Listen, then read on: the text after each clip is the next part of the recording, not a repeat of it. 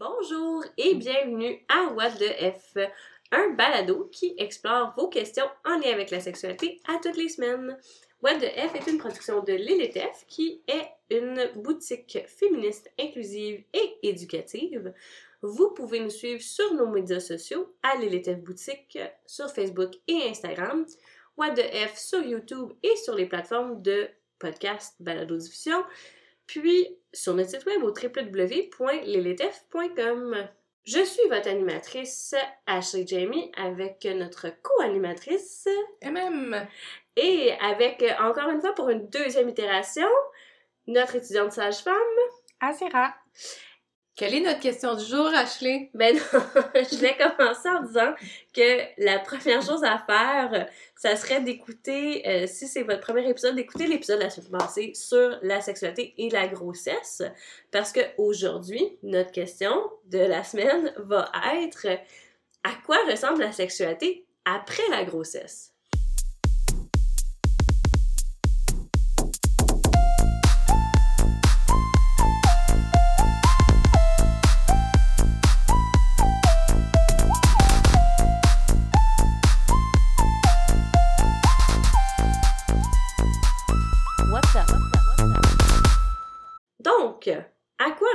La sexualité après la grossesse? Ben, en fait, euh, il y a bien des choses qui peuvent se passer après l'accouchement. Euh, en fait, on, découvre un nouvel être, on découvre la nouvelle personne qu'on est, puis on découvre souvent, surtout si c'est notre premier enfant, euh, des nouveaux rôles sociaux, un rôle de parent qu'on n'avait pas préalablement ou de deuxième parent si on en avait déjà de troisième, de quatrième. J'imagine qu'on peut avoir plusieurs enfants. Euh, on découvre aussi, après l'accouchement, un grand besoin de repos. Euh, parce que euh, vous pouvez vous imaginer, c'est apparemment que c'est une activité sportive intensive, l'accouchement. Donc, c'est ça. On a aussi des changements significatifs autour du corps. Si vous avez écouté l'épisode de la semaine dernière, la grossesse en soi, c'est une période de transformation au niveau du corps qui s'allonge sur neuf mois. Puis l'accouchement, ben, c'est comme un peu un, ben, choc en quelque sorte, où est-ce que notre corps, il, euh, il reprend pas sa forme, euh, sa forme initiale, euh, mais il y a quand même un, gros choc au niveau, ben, le ventre, est vide, qui était très, très gros avant. la vulve, évidemment, elle peut être très sensible, il peut avoir de la perte de sang, les seins gonflent parce que souvent l'allaitement va commencer suite à l'accouchement. Il y a un besoin de soutien, de solidarité parce que souvent, euh, l'attention est souvent sur le bébé, mais ça a été quand même une grosse expérience, euh, l'accouchement puis le post-accouchement. Euh, il y a les tranchées que Azira va pouvoir nous, nous expliquer. Les tranchées, c'est des contractions qui vont survenir après l'accouchement puis qui permettent à l'utérus d'éventuellement retrouver sa taille pré-grossesse. les tranchées durent environ 3 à 5 jours. C'est comparable à des contractions peut-être euh, de début d'accouchement. Ça, c'est des, des, sensations qui sont euh, prenantes.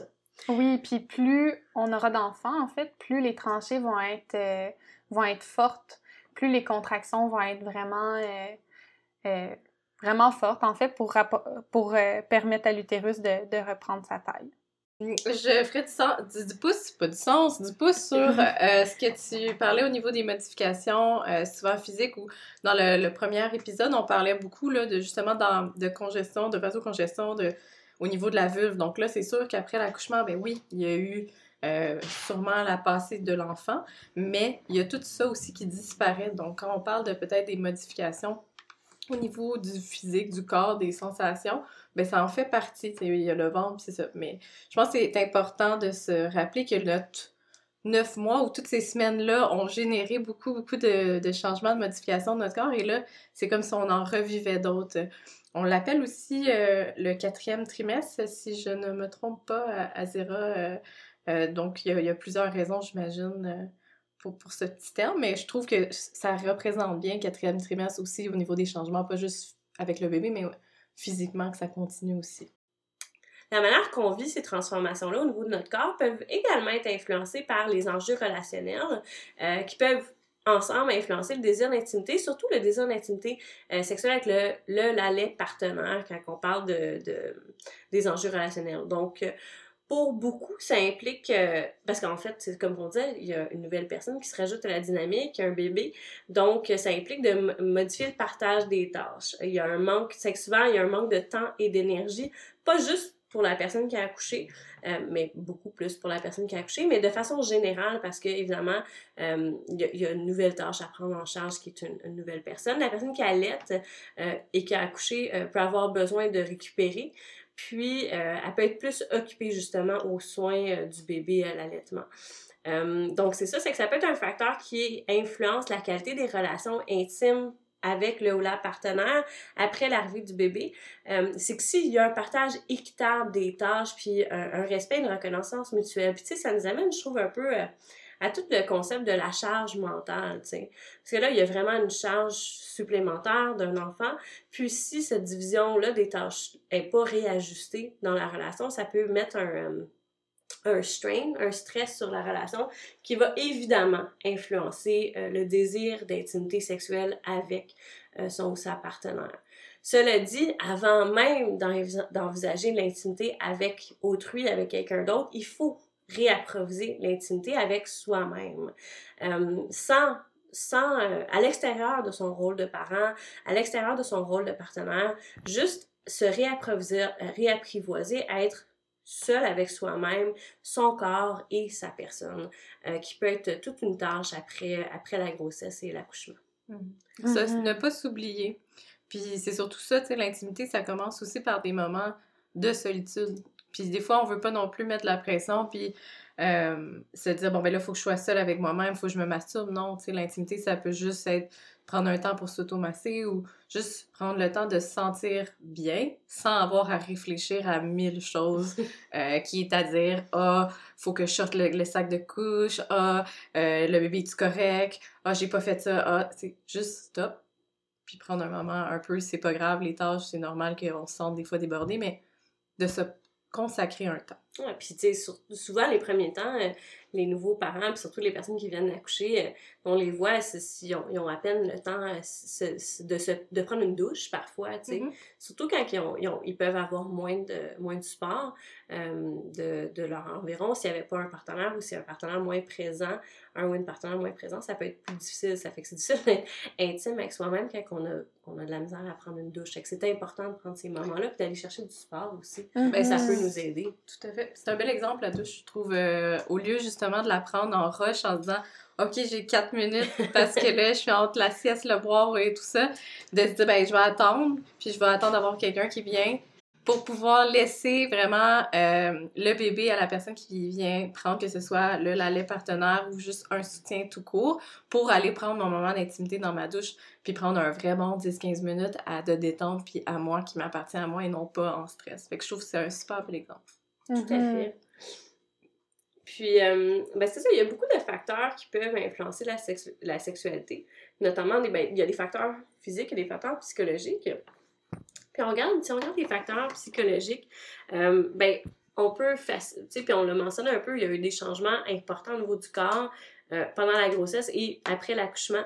Donc, on peut avoir des changements au niveau de notre image corporelle, puis ça peut influencer notre sentiment de désirabilité. Ça peut aller d'un côté comme de l'autre, hein, parce qu'il y a des personnes qui peuvent vivre l'accouchement et avoir légitimement un grand sentiment de fierté puis de confiance d'avoir donné euh, naissance, parce que c'est quand même quelque chose de euh, d'important, de, de ben, de gros à vivre puis qui demande, qui nécessite euh, beaucoup de ressources intérieures.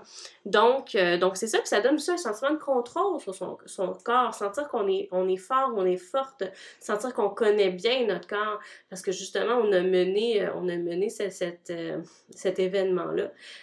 mais ça peut aussi engendrer de, de l'autre côté, un sentiment de perte de contrôle sur le corps, parce que ton corps saigne, on ne sait pas jusqu'à on ne sait pas exactement comment qu'on va vivre ça, combien de temps ça va durer. Les seins coulent, ça c'est nouveau.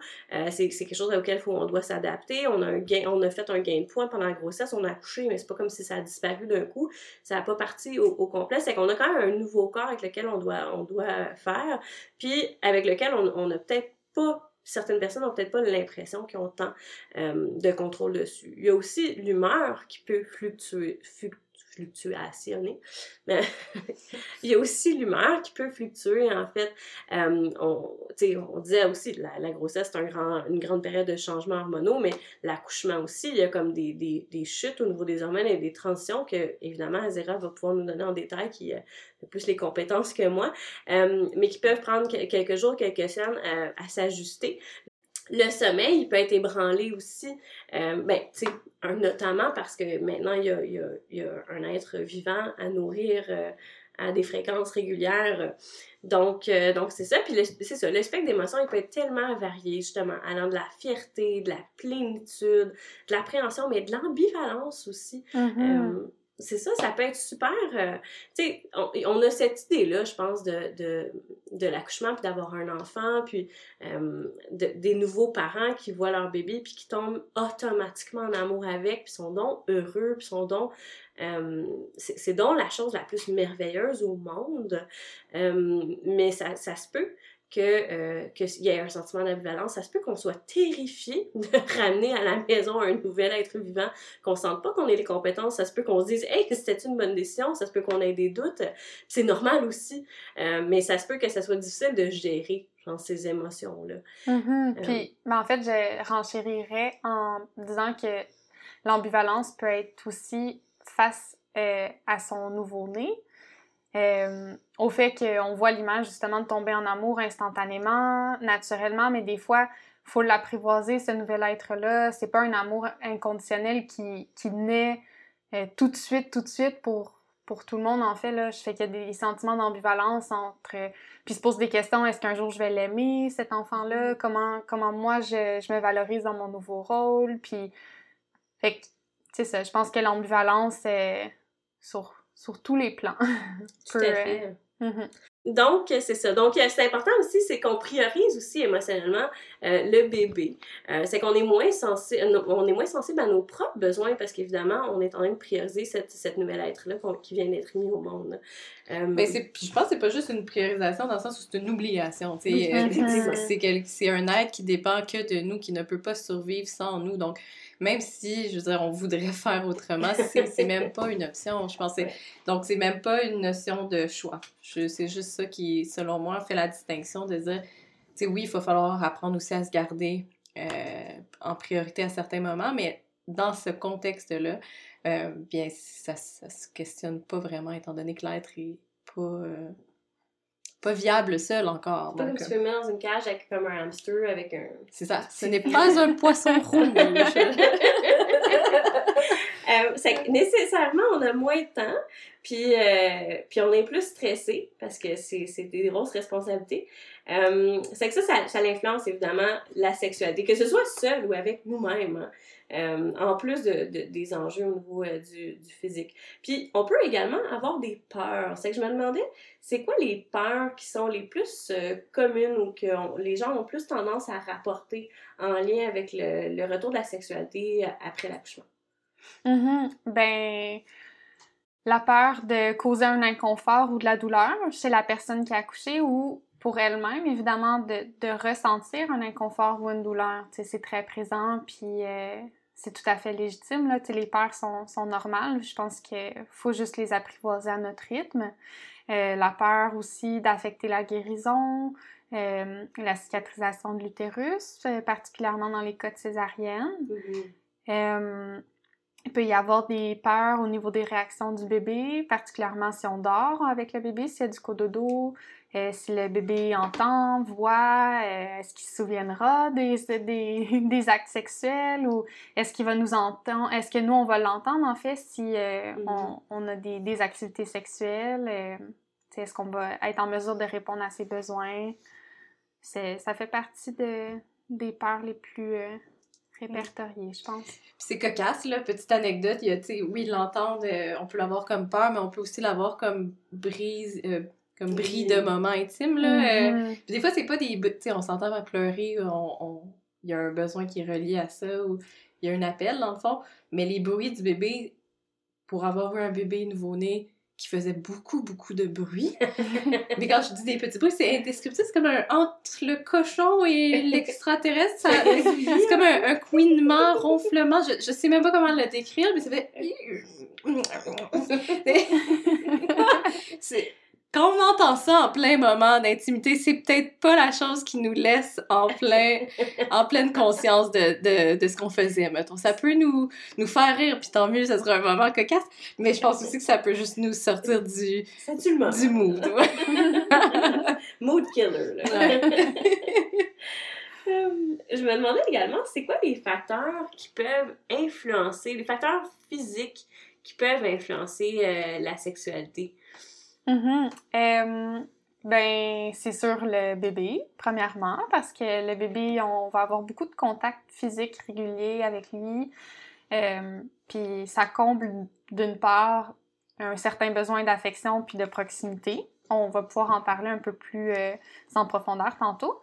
Puis aussi au niveau euh, des hémorroïdes ou des, des varices, euh, vulvaire, entre autres, ça, ça peut survenir. Là, c'est pas, c'est pas tout le monde qui en aura, mais c'est des facteurs physiques qui peuvent quand même influencer la sexualité. Si on a eu des lacérations euh, ou euh, une épisiotomie, euh, tout ce qui est comme tout ce qui est lacération ou ce qui a nécessité des points de suture, c'est sûr que ça peut l'influencer. Ça pourrait augmenter les inconforts et les douleurs pendant un certain temps. On, pas, pour toujours, évidemment, là. Euh, ça... C'est comme pour n'importe quelle blessure du corps, quand, quand on fait une activité physique, par exemple, euh, il va y avoir une période de rétablissement, ça va être plus difficile. Puis... Mm-hmm. Oui, c'est ça, le corps cicatrise, là, faut, euh, faut se laisser le temps, puis aussi avoir peut-être des, des bons astuces pour, pour veiller aux soins de, de ces cicatrices-là. Les peurs ont une influence physique aussi. C'est sûr que quand on a peur, on a tendance à se, mettre en, certaines tensions. Nos muscles sont plus tendus. Euh, le, corps a changé aussi. Puis là, c'est sûr que le, le bébé est plus dans le ventre. Fait qu'on a comme un. Le, gain de poids aussi euh, qui est encore là les premiers temps après l'accouchement. Puis. Euh, il y a l'étirement du périnée à l'accouchement qui pourrait entraîner une diminution de la sensibilité vaginale, puis euh, par le fait même influencer le plaisir quelques temps après l'accouchement. Mais c'est ça, c'est a quand même, euh, c'est ça, une augmentation, euh, ben, il y a une augmentation de la prévalence des dysfonctions sexuelles qui peuvent arriver après l'accouchement pour certaines personnes. Euh, tu sais, c'est ça, on parle des, euh, des euh, une augmentation de la dyspareunie. La dyspareunie, si vous ne connaissez pas le terme, c'est la douleur au niveau de l'entrée du vagin, au niveau de la pénétration, en fait. Puis, tu sais, de façon générale, je pense que c'est important de préciser que chez les personnes qui ont une vulve et un vagin, la dyspareunie, c'est présent dans à peu près, chez une, dans la vie, une personne sur cinq. C'est quand même assez prévalent. On parle d'à peu près 20% de la population qui est touchée par ça. Puis les taux augmentent un petit peu plus euh, après l'accouchement, donc autour de 17, entre 17 et 63%, dépendant des études. Euh, cela dit, puis tu sais, ça peut aussi avoir un impact sur la difficulté à atteindre l'orgasme. Euh, donc, donc c'est ça. cela dit, c'est ça, je pense que c'est un peu aussi ce que, ce que Azira disait, c'est pas, pas permanent ces enjeux-là, puis il y a, y a, des, il y a de l'aide qu'on peut aller chercher pour, euh, pour, pour traiter ça, en fait, si c'est un problème persistant. Je pense qu'il faut s'offrir une certaine compassion aussi. Je pense qu'on on disait tantôt, on, se réapproprie notre corps, on réapprend à, c'est ça, on se le réapproprie puis on réapprend à l'utiliser. Euh, mais si on sent qu'on a besoin d'accompagnement, on peut aller chercher de l'accompagnement. Puis tu sais, à titre euh, indicatif, ce qui est intéressant de savoir, c'est qu'en France, euh, c'est assez systématique que les personnes qui vont accoucher vont être référées à des, des physiothérapeutes qui font de la rééducation périnéale. Donc la rééducation périnéale, sans y aller en détail, mais c'est un peu réapprendre ben, ça le dit. Dans le fond, c'est rééduquer le, les muscles qui sont, euh, qui sont présents. Donc, pour soutenir les organes, il y a vraiment le périnée puis le plancher pelvien qui s'aident à y avoir des les contractions euh, qu'on peut voir sous forme de Kegel. donc, c'est ce qui permet aussi de retenir quand on a envie d'aller uriner ou euh, même au niveau des selles. Donc, c'est quand même un, des muscles super importants pour entre autres, soutenir mm-hmm. tout ça, de se retenir, mais de soutenir tous les organes. C'est celui qui tient tout. Donc, euh, de, de, là, on comprend qu'avec la grossesse, il y a eu beaucoup d'efforts, beaucoup, beaucoup d'efforts sur ce muscle-là, donc ça se peut qu'il soit épuisé, puis comment le retravailler sans lui nuire, parce qu'à certains moments, on peut on se rend compte que certains exercices ou certaines postures pourront plutôt nuire qu'aider, donc euh, c'est quelque chose que en France, c'est dans la culture, c'est quelque chose qu'on a déjà commencé à parler depuis des années, donc euh, c'est important cette référence-là. Une fois qu'on a ça, on a un professionnel qui, qui est en mesure de, bien détailler puis de bien euh, référer aux bons exercices. C'est ça, ça, a tellement de sens quand tu le regardes dans un contexte. Les physiothérapeutes, c'est des physiothérapeutes souvent euh, sportifs, tout ça pour des blessures sportives. Puis, je pense que l'accouchement, ça peut, c'est quand même un effort physiologique assez intense, puis Mm-hmm. dire, ben, on va aller voir un physio après pour nous aider à retravailler ces muscles-là, puis toute cette région du corps-là, c'est pas surprenant que ça soit une nécessité, tu sais. Tout à fait. Ouais, puis on en parlera plus longuement tantôt si ça vous dit, mais justement, c'est de retravailler, mais certaines fois, ça va être pour détendre aussi, Mhm. pour assouplir, fait que, en tout cas, c'est c'est tout un volet. Mhm. Exactement. Puis c'est ça. Puis euh, c'est. La pratique elle s'en est de plus en plus courante au Québec aussi, mais c'est pas, c'est définitivement pas euh, quelque chose qui, qui est fait d'emblée. Puis c'est souvent quand il y a eu des interventions euh, plus importantes qu'on va qu'on va recommander ça. Je l'ai dit, ça vous empêche pas vous si vous avez des bonnes assurances de euh, d'y aller d'entrée de jeu tout de suite, euh, de vous faire des- un rendez-vous en physio, en rééducation périnéale suite à un accouchement, ça peut vraiment aider.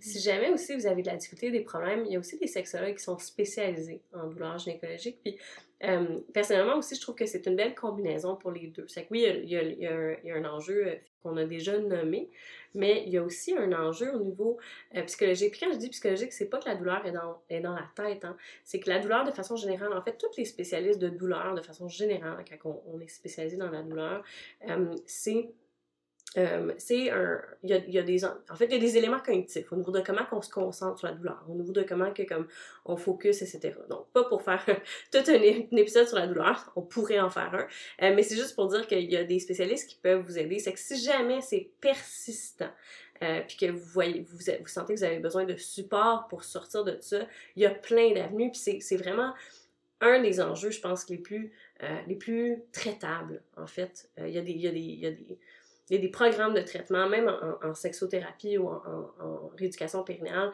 c'est relativement simple à traiter. C'est pas, euh, pas quelque chose de catastrophique, donc il faut pas trop s'inquiéter. Mais si ça nous inquiète, on peut aller chercher de l'aide. Mhm. Puis il n'y a pas vraiment de raison de, de le tolérer, en fait. Exact, oui, tout à fait. Puis au niveau des spécialistes, ben il y a les sexologues, physiothérapeutes, t'en as parlé, ostéopathes aussi. On, euh, peuvent avoir certains, euh, certains ostéopathes peuvent avoir un champ d'expertise aussi dans le domaine.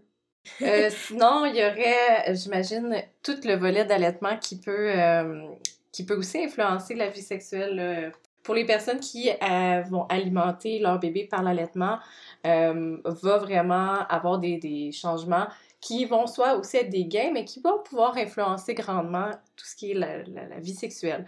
Donc, c'est certain qu'il peut avoir des douleurs ou des sensibilités au niveau des mamelons. Donc, ça, c'est tout un ajustement à faire. Là.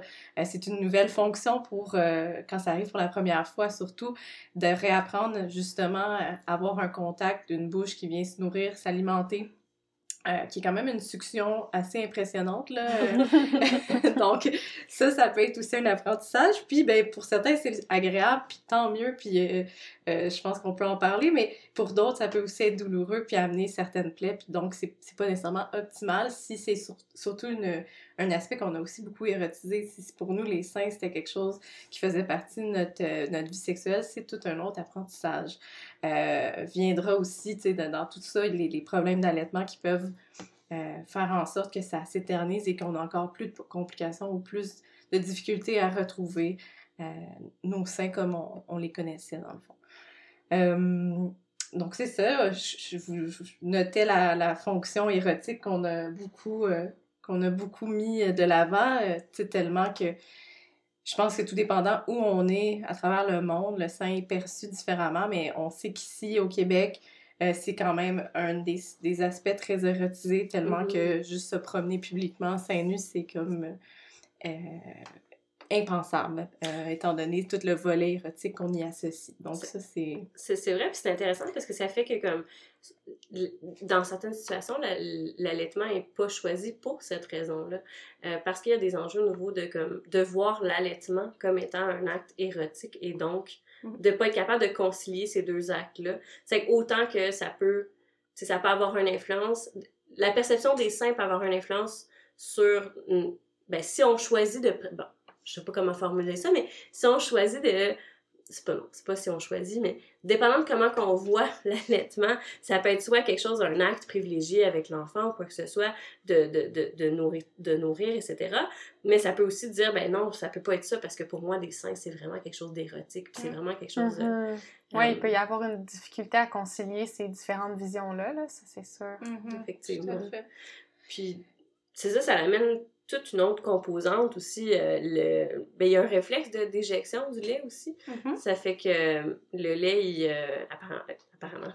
Apparemment. il éjacule du sein. Donc oui, c'est sûr que ben, ça a une fonction. c'est une fonction d'aller nourrir l'enfant. Donc, ça se peut qu'à un moment donné, quand on recommence à avoir des relations sexuelles, puis qu'on atteint l'orgasme, ben qu'on n'ait pas le contrôle sur ce qui sort. Et donc, j'ai des anecdotes dans ma tête qui sortent, mais même de, justement de femmes dans mon entourage qui me contaient euh, que c'est arrivé, là, puis ça va jusqu'au plafond, puis que c'est vraiment euh, impressionnant comment ça peut aller super loin. Euh, donc, ça, crée tout un événement et puis toute une surprise si on n'est pas préparé ou si personne n'en a parlé. ça peut être assez intense. Puis bon, c'est certain que ça pourrait créer un inconfort, comme on en parle depuis tout à l'heure. C'est toutes des nouvelles choses. C'est tout, surtout en premier moment, on apprend, tu sais, puis... Euh, on, on s'attend peut-être pas que notre notion de nourricière ou de nourricier euh, vienne teinter notre vie sexuelle. Donc, c'est un aspect à, considérer. Effectivement. Puis d'autre, d'autre part, il y a des gens qui peuvent percevoir, percevoir ça comme étant érotique. C'est qu'on parle de lactation érotique ou l'intégration de jeux de lactation dans les activités sexuelles. C'est que, tu embrace it, c'est en train de se passer pourquoi pas trouver ça sexy? Euh, vous n'êtes pas obligé, mais, mais c'est ça. Mais il y a des gens qui intègrent ça dans leur, dans leur sexualité tant qu'à faire, puis ils trouvent ça très, très érotique, justement. C'est cette. Euh, justement, on parlait, on a utilisé le terme de, déjection et d'éjaculation de lait, mais il y a quand même cette, cette, euh, imagerie-là qui peut rentrer dans un contexte sexuel. Avec tout ce qui vient avec, c'est-à-dire l'érection du, du, mamelon, l'engorgement un peu. Donc, il faut se mettre en contexte érotique où il y a tous ces sens-là qui sont un peu allumés et où notre corps réagit. Et donc, cette zone érogène-là qui a été habituée, ben oui, s'engorge, oui, mm-hmm. éjacule. Euh, Puis, tu sais, là, on en parle dans un contexte d'allaitement, mais l'écoulement euh, des, des, seins ou des mamelons, ça peut arriver dans d'autres contextes, puis c'est souvent peu abordé comme effet secondaire. Fait mm-hmm. Il y a souvent des gens qui pourraient même l'avoir expérimenté dans d'autres contextes, que ce soit par la prise d'hormones, que ce soit euh, par la prise de médicaments. Oui, il y a certains antidépresseurs qui peuvent, euh, qui peuvent causer euh, une certaine lactation. Et donc, ça se voit qu'on parle de ça, puis qu'on l'érotise, puis ça, peut, ça peut être une chose qui est bénéfique pour tous. Mais, j'imagine qu'il y a quand même un aspect hormonal qui peut influencer la sexualité. Peut-être que Azira, tu pourrais nous en parler de l'influence de l'allaitement sur les, les, hormones et la sexualité. Mm-hmm. Oui. Euh, ben, pendant l'allaitement au sein, euh, il y a un faible taux d'hormones androgènes. Les hormones androgènes sont directement liées à la libido. Euh, il y a aussi la prolactine, qui est une hormone indispensable à l'allaitement, qui fait en sorte que la sécrétion ovarienne des androgènes et des estrogènes reste basse durant toute la lactation. Ça peut entraîner une diminution de la lubrification vaginale, une diminution de la vasocongestion génitale, puis un amincissement de la paroi vaginale aussi. Il y a aussi l'oxytocine, qui est une autre hormone qu'on a beaucoup parlé dans le balado précédent. Euh, le taux dans le sang va augmenter dans la première minute de tétée, puis diminuer six minutes après la tétée. L'oxytocine, on en a beaucoup parlé parce que ça procure de la joie, un sentiment de contentement, ça diminue le stress, puis ça apporte une relaxation générale. Puis on retrouve de telles libérations d'oxytocine pendant les relations sexuelles, particulièrement au moment de l'orgasme. Fait que la personne qui allaite peut ressentir moins de désir sexuel parce qu'elle retrouve dans l'allaitement une sensation de bien-être comparable à celle procurée par l'orgasme. Le fait même, ça apporte une certaine forme de satiété sensorielle et affective. Ben, ce que je peux rajouter, par contre, c'est que euh, au niveau de la satiété sensorielle affective, ça peut être aussi perçu très difficilement, d'avoir toujours quelqu'un collé sur soi. Euh, pour les gens qui ont besoin d'avoir un plus gros espace personnel ou plus grosse bulle personnelle, ça devient très demandant. Donc, la partie où est-ce qu'on réservait ce contact-là à l'autre, euh, sans même parler d'hormones, juste ce contact-là physique ou ce moment de présence-là n'existe presque plus, étant donné que le contact se fait à beaucoup d'heures. Donc... C'est ça, c'est ça. Mm-hmm. C'est qu'au-delà d'une satiété, c'est comme une sur... Euh, sur, sur satiété, je sais pas, il y a un mot pour ça sans doute. Mais... c'est comme une surexploitation de, la personne ou de son énergie. sais On peut le voir avec l'énergie vitale. si la personne a besoin de cette bulle-là pour se refaire ses énergies, qu'elle soit physique ou qu'elle soit mentale ou qu'elle soit émotionnelle, ben là, qu'elle n'a plus cette place-là, ben mm. c'est plus une satiété, on a dépassé ce stade-là. ça, mm-hmm. ça, va au-delà des limites. C'est intéressant parce que ça, ça, explique aussi pourquoi que pour certaines personnes, c'est vraiment, vraiment quelque chose d'enrichissant. Puis tu sais, il y en a pour qui le toucher puis l'amour, plus qu'il y en a, plus qu'il y en a, tu sais, qui ont vraiment ça besoin Exactement. Puis, mais il y a des gens, justement, comme tu décris, qui sont, qui sont saturés rapidement puis qui ont besoin de se, ressourcer. Ça fait que ça amène toute une, toute une autre composante à, justement, sa gestion du toucher puis des relations, euh, ben, des relations amoureuses ou affectives ou intimes de façon générale. Mm-hmm.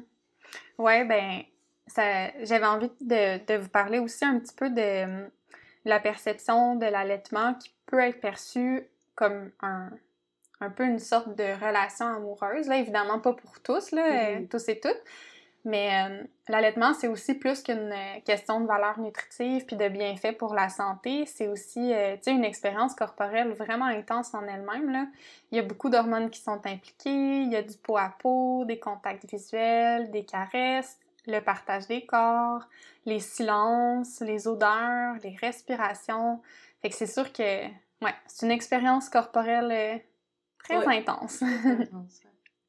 Puis, euh, euh, il y a environ quand même 20% des personnes qui allaitent qui vont vivre des expériences sensuelles et érotiques pendant l'allaitement.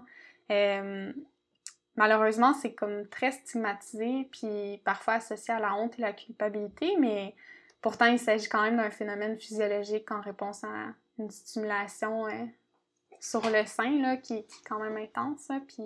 Tout à fait. on sait, on sait que c'est comme une, une zone. Euh, érogène. C'est ça, c'est une zone. C'est quoi le mot? Érogène. Ah non, on pas les seins.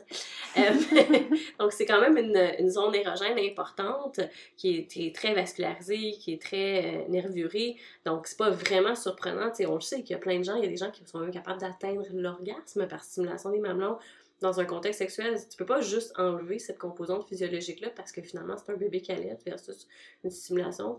Ça fait que, c'est ça, j'imagine que ça doit être mm-hmm. assez, euh, c'est ça, assez... Euh, dissonant. Ouais, ça peut être dissonant avec euh, ce que tu es en train de faire ou, tu sais, justement, c'est que c'est tellement pas connecté à une, sphère psychologique ou mentale que ça c'est bizarre. Mais on sait que le corps répond, tu sais, c'est arrivé à plein de moments inappropriés que tu peux avoir une lubrification ou, tu sais, même euh, chez les personnes qui ont des pénis, souvent, ils vont même parler de j'ai une érection dans un moment totalement inapproprié. Fait que des fois, le corps réagit sans, sans même euh, qu'on le désire.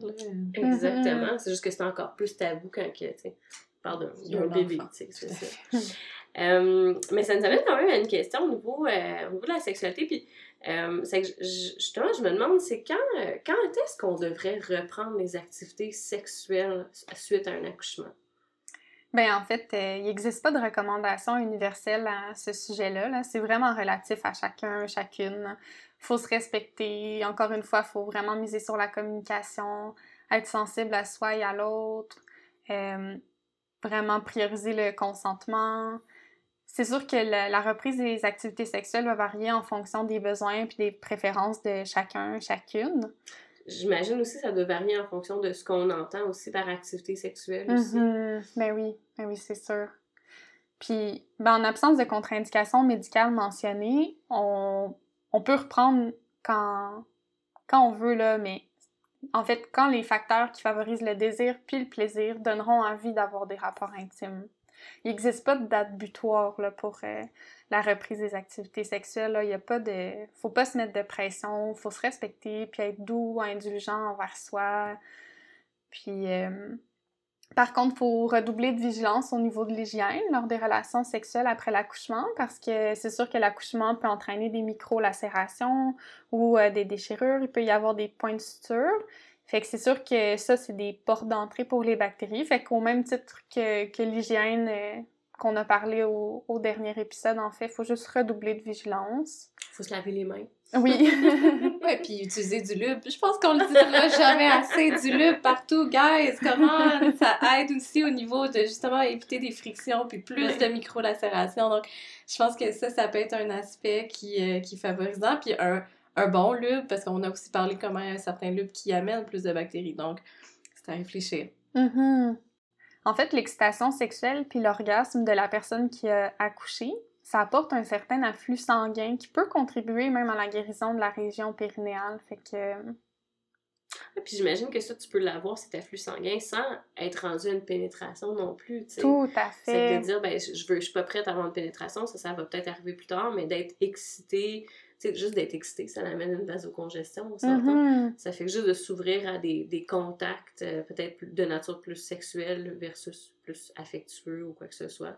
Euh, Oui, sans forcément impliquer la pénétration, là, tout à fait. Mhm. Oui, puis j'avais envie de vous parler un peu de certains phénomènes qui vont être vécus après la grossesse, juste pour parler d'une durée très approximative, mais juste pour se donner un peu, euh, se faire une tête là-dessus. Euh, c'est sûr, ça varie d'une personne à l'autre. Mais en fait, les lochies, qui sont euh, des écoulements de, de sang, de mucus puis de tissus qui proviennent de l'utérus, ça, ça peut durer jusqu'à 3 à 6 semaines environ. Il y a aussi l'utérus qui a pris de l'expansion avec la croissance du bébé. Euh, on parle d'involution utérine quand on, on parle du phénomène que l'utérus est réduit en taille jusqu'à retrouver sa taille pré-grossesse puis se retrouver sous la symphyse pubienne. Ça, c'est-tu la même chose que les tranchées que... dont tu parlais euh, tantôt? Ben, les tranchées vont contribuer à l'involution je utérine. comprends, ouais. ouais. Fait que euh, un phénomène engendre l'autre, ouais. Puis euh, l'involution utérine se complète en 4 à 6 semaines. Ça peut être un peu plus long s'il y a eu une césarienne. Euh, le col de l'utérus, lui, va se refermer en environ deux semaines. Il y a aussi en fait le, le vagin qui est pas un muscle, c'est enserré de muscles. Euh, mais en fait, les tissus puis les muscles qui ont été beaucoup sollicités puis relâchés pendant l'accouchement peuvent graduellement reprendre leur forme, euh, leur forme slash tonus euh, après 6 à 8 semaines. Puis la guérison interne d'une plaie césarienne peut prendre jusqu'à 9 semaines. Ben, j'avais envie de vous parler un peu euh, d'anatomie pour qu'on puisse parler de plancher pel- pelvien puis de périnée un peu. Euh, c'est un petit défi de le faire euh, en audio seulement, là, fait que je, me lance ce défi-là, verrez. ouais, c'est ça. J'avais envie qu'on distingue un peu le, le plancher pelvien du périnée pour apporter un peu d'informations, puis qu'après on puisse parler un peu des soins puis de la santé de, de ces deux zones-là qui sont très sollicitées. Fait que d'abord, le plancher pelvien. Euh, ben, la première chose à dire, c'est que tout ce qui est relatif au bassin, le pelvis en fait, fait que le, plancher pelvien, on pourrait s'imaginer un peu que c'est le, plancher du bassin. Fait que c'est les muscles du bassin qui vont euh, se situer dans l'ouverture supérieure et les parois du bassin. Fait qu'en fait, euh, ces muscles-là vont ressembler un peu, vont avoir la forme d'un hamac qui va s'étendre du coccyx jusqu'à la symphyse pubienne, puis euh, s'étendre aussi aux parois du bassin. Fait que de tout bord, tout côté. Le plancher pelvien, il sépare les organes du bassin des structures du périnée. Par organe du bassin, on entend euh, vessie, utérus ou prostate, puis le rectum. Puis euh, il aide à la miction, à la défécation, puis à l'accouchement. Euh, il est aussi vraiment important comme support pour empêcher un prolapsus d'organes. Mhm. Prolapsus, c'est quand tes organes, ils, ils sortent. Ils de- descendent. C'est ça, ils descendent. Ouais, fait qu'un prolapsus d'un organe pelvien, ce serait que l'organe glisse vers le bas. C'est ça. Puis que ta vessie pourrait sortir, mettons, par ton vagin. C'était Ou juste- juste glisser. Ça descend, ouais, Ouais, c'est- ok. c'est- c'est- ça descend. Sans se rendre forcément à ce niveau-là, mais juste le fait que l'organe glisse vers le bas, on va appeler le prolapsus. Ok. Merci. Puis ensuite, le périnée. Le périnée, lui, il se situe à la sortie du bassin et sous le plancher pelvien. Il a la forme d'un losange. Pour se l'imaginer, on peut le visualiser débutant un peu plus haut que l'urètre, puis se terminant un peu plus bas que l'anus. Il comprend entre autres le sphincter de l'urètre, les muscles ischio-caverneux et bulbo-spongieux, l'anus et, le sphincter externe de l'anus, puis des ligaments. Pour certaines personnes, il comprendra le clitoris, l'urètre, le vagin les- et les structures reliées. Puis chez d'autres personnes, il comprendra le pénis, le scrotum et les structures reliées. Fait qu'il était en dessous du plancher pelvien. Oui, le périnée, oui. Ça nous apporte à parler de santé et soins du périnée et du plancher pelvien, qui est quand même un volet vraiment important euh, après la grossesse, qui peut aussi être réfléchi et entamé pendant la grossesse, puis en fait, à n'importe quel moment de notre vie, même hors grossesse en fait. Puis Mhm. euh, tout le monde a un plancher pelvien, euh, puis tout le monde a un périnée aussi. Ouais, puis pour juste pour faire une petite parenthèse, ça peut affecter aussi euh, ben, chez les personnes qui ont un pénis par exemple, d'avoir un, un plancher pelvien puis un périnée en santé, ça peut affecter par exemple la force de euh, l'érection, surtout plus tard dans la vie, parce que l'érection souvent quand on est plus jeune, ben, est, est forte d'en- d'entrée de jeu souvent. Euh, ben, les structures en fait, les structures sont sont bien en santé. C'est comme notre corps. Là. Notre corps, quand il est jeune, il est plus en santé Plus normalement Mhm. puis plus tonique, effectivement. Puis avec l'âge, mais souvent, tu sais, ce qu'on prend pour acquis, mais ça, ça se dégénère un peu, là. En vieillissant, c'est le fun de vieillir. Euh, mais si notre plancher pelvien puis notre périnée est en santé, ben ça, ça, ça augmente la force. Puis c'est la même affaire aussi pour, euh, pour les personnes qui ont une vulve puis un vagin. là. Donc, euh, Mhm. Ouais. Ouais, puis jamais trop tard pour prendre soin de son plancher pelvien, là, fait que c'est... Faut se le, se le rappeler, là, il est jamais trop tard. Mais puis, ça fait encore euh, partie des choses qu'on parle pas. Tu sais, tout à l'heure, on disait, on, c'est comme un, thème tabou. Mais ça, quand on dit il jamais trop tard, ça veut dire que ben, notre mère, notre grand-mère qui n'avait pas ces connaissances-là pourrait encore à ce jour, tu sais, moi je sais que dans mon historique familial, il y a beaucoup, beaucoup de chirurgie au niveau de remonter la vessie. Mhm. Donc là, si on se dit, ben, il n'est pas trop tard, au lieu de faire une intervention chirurgicale, on devrait définitivement faire de la référence envers toutes ces personnes-là pour faire de la rééducation euh, périnéale. Donc, je trouve ça, euh, je, je trouve que c'est dommage qu'on réfère juste aux chirurgies quand il y aurait quand même un travail musculaire à faire comme n'importe quel euh, muscle de notre corps. Dans le fond, si on a souvent, moi je pense, pas mal de dos, ben le, le physio va prendre un temps pour regarder les muscles qui s'apparentent. Est-ce qu'il y a une, une notion de posture? Est-ce qu'il y a un muscle qu'on peut aller renforcer avant d'envoyer directement faire euh, des radios puis plus d'interventions? Tout à fait. une critique de, notre modèle, euh, modèle de santé, c'est un peu comme ça qu'on fonctionne, mais d'un point de vue juste d'économie de la santé, ça irait tellement mieux si on travaillait dans la prévention, parce que justement, euh, surtout, on le voit là maintenant, les, les générations, là, on va dire la génération des, des baby boomers, comme c'est assez prévalent ces interventions-là pour remonter les organes. Puis si on avait travaillé dans la prévention, puis dans, par exemple, la rééducation périnéale, comme on disait plus tôt, euh, ben ça, coûterait probablement moins cher à la société aussi. Puis en termes d'intervention, puis sur le, le coût de la santé, c'est des personnes concernées. là. Mhm. Comme Santé à long terme aussi, Exactement. prendre soin de soi, puis développer des bons outils, des bons astuces pour... euh, Oui, parce qu'une une chirurgie, là, c'est pas rien. hein. Mhm. C'est des grosses chirurgies, là, on remonte les organes. là, C'est Mhm. c'est pas, euh, pas une extraction dedans. là. Non, C'est ça. Oui, puis ben, il y a quand même des professionnels qui ont un champ d'expertise en santé pelvienne, fait qu'on l'a dit tantôt, là, euh, par exemple physiothérapeutes, ostéopathes qui vont faire des évaluations, offrir des conseils pour des soins, ils peuvent recommander des exercices, soit pour renforcer, tonifier ou détendre, assouplir les muscles. Ils vont aussi donner des indications sur la fréquence. Euh, selon l'Ordre professionnel de physiothérapie du Québec, l'incontinence urinaire et fécale touche environ 30% des personnes qui ont accouché durant les trois premiers mois suivant l'accouchement. Fait que ça aussi, ça souligne euh, C'est énorme. C'est- l'intérêt ouais, de, de prendre soin. Là, ouais. C'est c'est énorme. Donc, une personne sur trois, là. Mhm. C'est c'est beaucoup. Donc, après, on comprend. On comprend qu'il y a un effort euh, phénoménales qui viennent de se produire puis qu'il faut réapprendre, mais on, on nous donne pas les outils, dans le fond, pour apprendre. Fait que c'est, c'est quand même marquant. Mhm. Euh, je sais que hum, j'en profite parce que je sais que moi, ce que j'avais euh, beaucoup aimé, c'est, euh, le livre euh, qui a été écrit par Émilie, Émilie Fecteau, qui est une ostéo-kinésiologue, euh, qui s'appelle 75 exercices thérapeutiques pour la future et la nouvelle maman, prévenir et soulager les douleurs et l'inconfort liés à la grossesse et à la période postnatale, qui avait beaucoup d'exercices puis qu'on démystifiait aussi euh, chaque exercice, à quel moment le faire. Donc, c'était aussi de pas trop se pousser parce que, bon, pour ceux et celles qui euh, l'écoutent puis qui me connaissent, les gens savent que je suis plus une tendance à, à vouloir foncer que de me retenir. Donc, pour des gens comme moi qui veulent aller trop vite, ça nous dit chill the fuck out. Euh, puis pour les autres, ben, ça nous motive parce que c'est souvent des trucs aussi qu'elle nous donne même pendant qu'on tient le bébé. Donc, Mm. OK, là, t'es assis, ben maintenant aussi, tu peux te coucher, tu peux élever le bassin. Donc, c'est tellement diversifié, puis c'est tellement approprié pour euh, le contexte particulier que la personne peut vivre que je trouve que c'est des trucs qu'on devrait vraiment commencer à parler euh, puis à référer. Il y, y a de la documentation, il faut juste la trouver puis, euh, puis, la donner. Ouais. Ouais, puis pas référer trop rapidement vers les exercices de Kegel qu'on entend souvent parler, en fait, parce que ces exercices-là, ils conviennent pas à tous.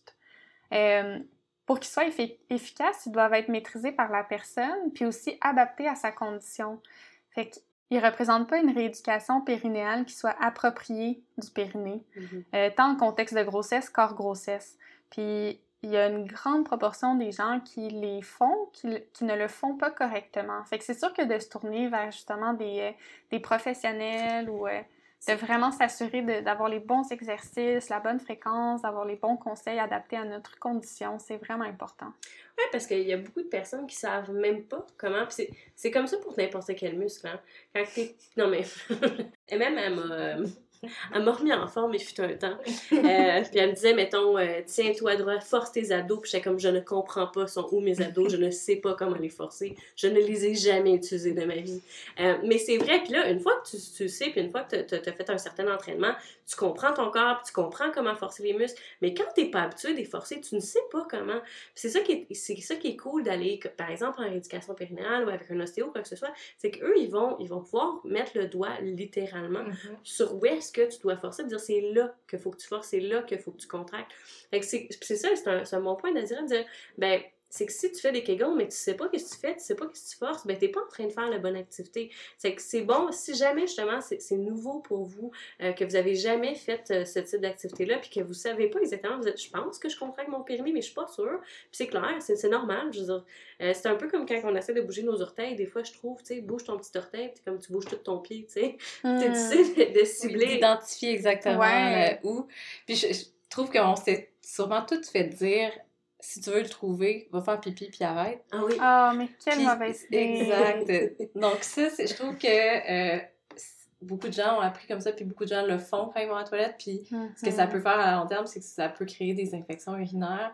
Euh, Ben puis oui. c'est surtout un manque de relâchement. Tu sais, Il y, a des- il y a des raisons pourquoi euh, nos sphincters doivent se relaxer et juste laisser aller. Faut pas nécessairement nuire à ça. Tu sais, euh, donc, voilà. Parenthèse. Ouais. Puis aussi au niveau des soins du périnée puis du plancher pelvien, ben j'en profite pour euh, mentionner le fait que jusqu'à six semaines après l'accouchement, c'est quand même recommandé de libérer le plus de poids possible qui pèse sur le périnée. Fait que ça, ça implique d'éviter d'être debout longtemps ou de soulever du poids, euh, de favoriser une position couchée ou semi-assise plutôt que de s'asseoir vraiment à 90 degrés. Ceci dit, c'est quand même important de se lever, de bouger puis de faire circuler le sang. Là. Ça, c'est euh, sans, sans, sans aucun doute, mais euh, de libérer le poids du périnée. Ben, puis ça, ça veut surtout dire aussi que si vous reprenez des relations avec pénétration ou des activités sexuelles, peut-être que ce sera pas le meilleur moment de sortir le livre de Kamastra puis de prendre les plus difficiles. Faut peut-être adapter quelques petits trucs. Ouais. Ouais, puis à tout moment peuvent être faits des exercices de prise de conscience du périnée aussi. On peut retrouver des exemples, entre autres, dans le livre Périnée, arrêtons le massacre de Bernadette de Gasquet. On peut aussi travailler avec la respiration, la conscience, la relaxation. L'idée, c'est de connecter avec son plancher pelvien. Euh, le plancher pelvien, c'est pas quelque chose de statique, c'est quelque chose qu'on peut euh, engager beaucoup dans la respiration, euh, particulièrement dans la respiration profonde. Ça, ça voudrait dire une respiration qui implique tant les abdominaux que les côtes, puis le bas du dos. C'est un peu un style de respiration à la 360 degrés, là. Ça me fait penser à la double bascule. oui, mais on reste, ça part du bassin, là, on parle pas du bassin. Mais c'est le rendre. C'est la, la, respiration qui va avec la double bascule. C'est la respiration abdominale, là, effectivement. Mhm, mhm. oui, on implique le diaphragme. Puis justement, c'est quand on inspire, le diaphragme descend avec les poumons qui se gonflent. Puis là, à ce moment-là, le plancher pelvien, il va s'étirer. Puis à l'inverse, à l'expiration, mais ben, le plancher pelvien, il relaxe, puis le diaphragme remonte. Fait que les mm. exercices de respiration puis de pleine conscience, c'est vraiment intéressant pour. Euh, Mais encore là, il faut s'éduquer parce que je, moi, pour l'avoir fait dans le début de ma première grossesse, j'ai rapidement constaté que je respirais à l'envers. C'est-à-dire que mm. euh, au lieu de gonfler mon ventre et gonfler mes poumons, j'avais une tendance à inspirer puis de rentrer le ventre. Donc là, je fais deux choses opposées mm-hmm. euh, qui demandent puis qui exercent un poids supplémentaire sur, euh, sur mes muscles du périnée et du plancher pelvien. Donc ça, je pense, c'est une conscience à prendre de dire quand on, inspire, ça veut dire c'est on gonfle, on gonfle les poumons, on gonfle le plus possible comme si on voulait vraiment extensionner la cage thoracique puis c'est ça, la cage thoracique. Puis quand on expire, ben, c'est l'inverse. Donc on rentre, puis tout remonte euh, vers le haut. Ouais. Mais encore là, je pense que c'est ça. C'est de la méconnaissance ou respirer, c'est inné. Fait que les gens se questionnent pas. Puis c'est, ah, ben, c'est comme ça qu'on respire. Puis tout. Point barre. Mais je pense qu'il y a vraiment euh, de l'apprentissage à faire là qui est vraiment bénéfique.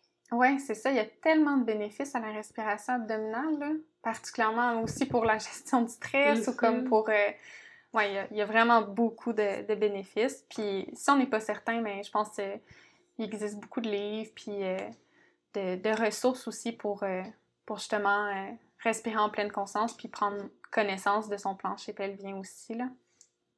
Au niveau aussi des soins, ben c'est sûr que de prévenir la constipation, c'est important parce que ça peut avoir l'effet d'ajouter une tension aux muscles puis de ralentir la guérison si on a une constipation.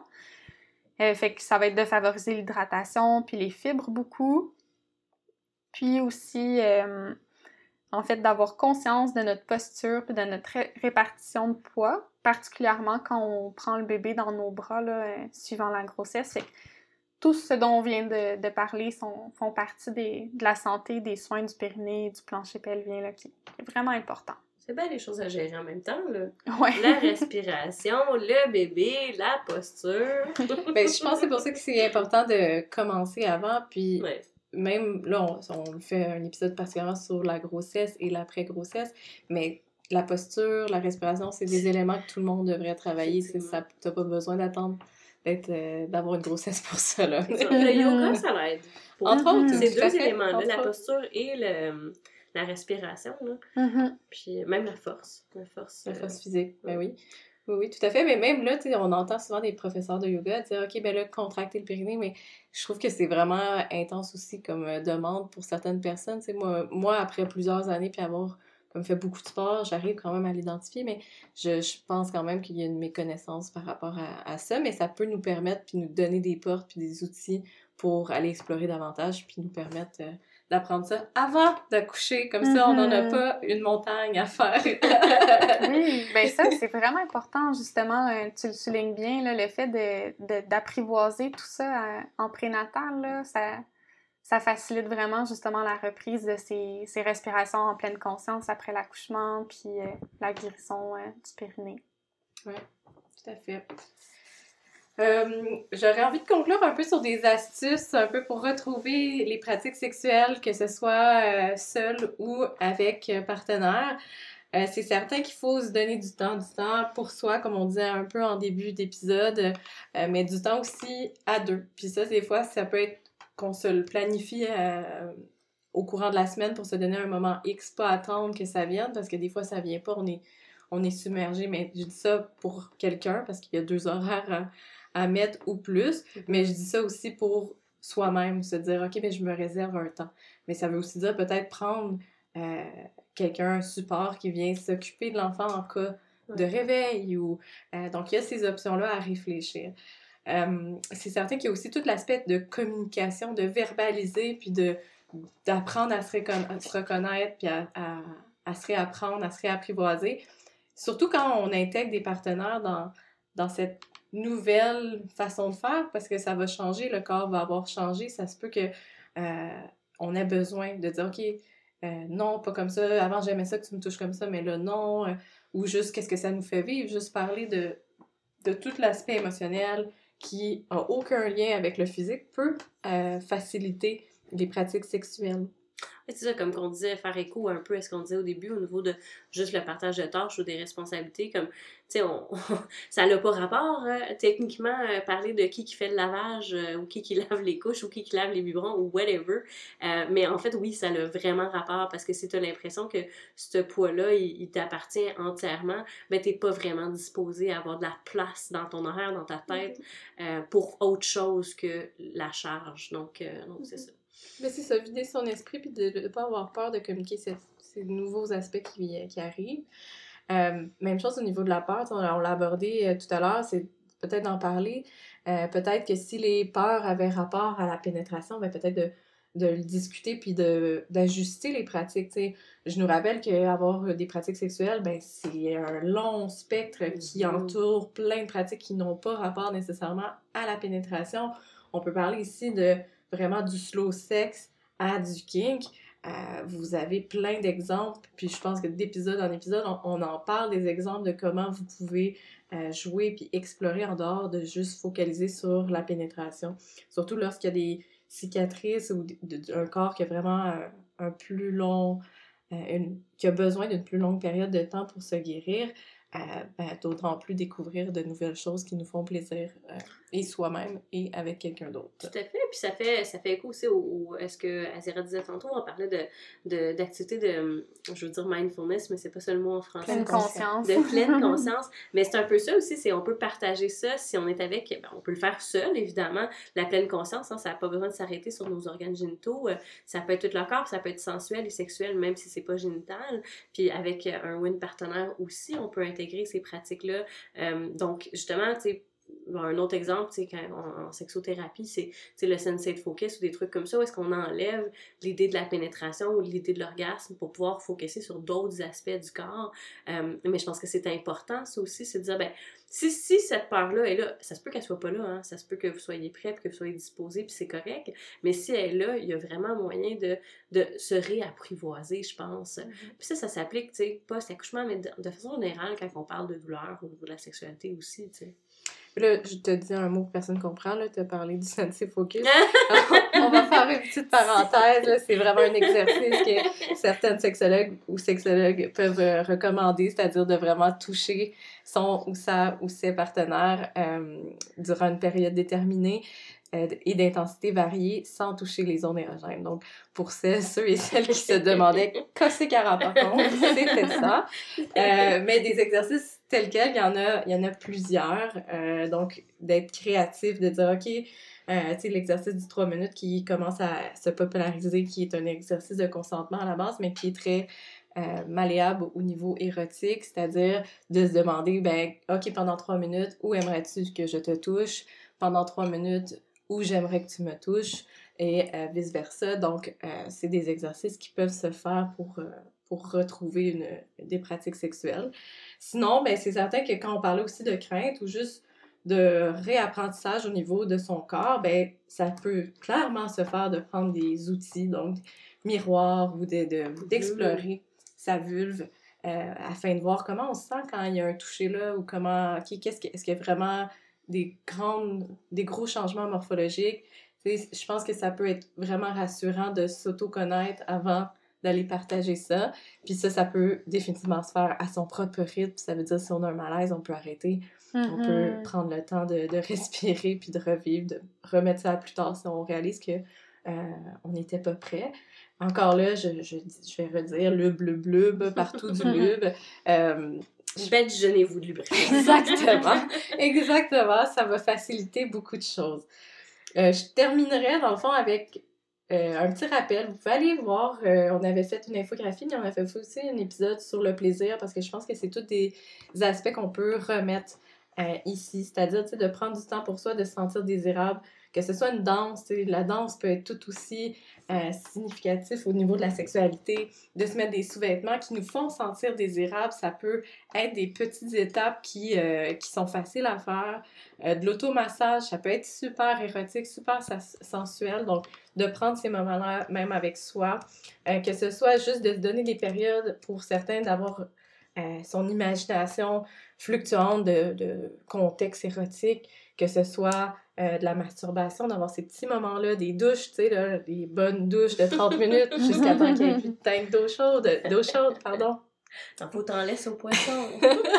Donc, voilà, soyez créatifs, je pense que c'est ça, tout ça, puis je pense que euh, faut prendre le temps de réexplorer ces plaisirs-là qui existent, euh, qui sont pas partis parce qu'on a accouché nécessairement, qui vont revenir, qui vont peut-être revenir différemment. Mm-hmm. puis, différent, c'est pas toujours mauvais. Hein? C'est, tout à fait. ça peut être... Exactement. En fait, souvent, ça peut être bon. C'est une nouvelle, un nouveau chapitre, puis c'est, bien correct. Puis c'est voir aussi qu'est-ce qui nous attire à ce moment-là. Euh, puis qu'est-ce qu'on est prêt à faire aussi comme énergie. Tu sais, je parlais de, du du continuum de, relations, c'est certain que si on parle de slow sex, ça peut peut-être demander un peu moins d'énergie vu que c'est dans lenteur, on est dans la sensualité, dans vraiment le, global qui peut se faire très bien coucher, tandis que si on avait des pratiques super king qui demandent des jeux de rôle ou qui demandent vraiment une dominance, ben ça se peut que euh, l'énergie n'y soit pas, puis que ça prenne un plus longtemps à, à, revenir.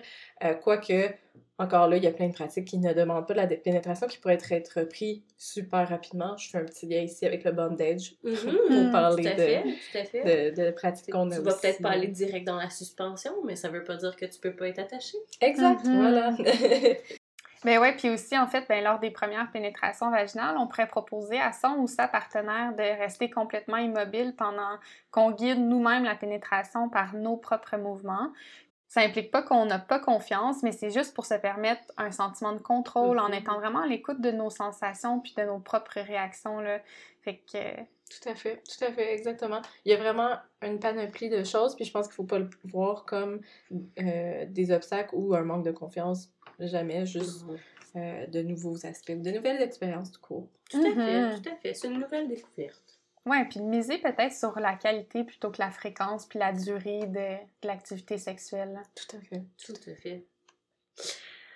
Ben, c'est tout pour cette capsule. Donc, euh, en fait, euh, n'oubliez pas de nous suivre sur Facebook, Instagram ou l'Élitef Boutique, YouTube et les euh, plateformes de balado-diffusion What de F, What comme coton watté. euh, vous pouvez également, euh, en fait, si vous nous suivez sur, en fait, si vous nous écoutez sur les plateformes de balado-diffusion, ça va être de nous, de partager, en fait, partager toutes nos plateformes de médias, notre site web au www.levtf.com. Puis, si vous êtes sur Apple Podcast, euh, donnez-nous une cote, 5 étoiles de préférence. euh, ça aide à ce qu'on se fasse connaître. Puis, euh, je veux aussi prendre un moment pour remercier euh, Azira pour son, sa participation aujourd'hui. C'était très intéressant. Puis, mm-hmm. Merci à vous aussi. toujours un plaisir. Puis, sur ce, je vous souhaite bonne semaine et bon sexe.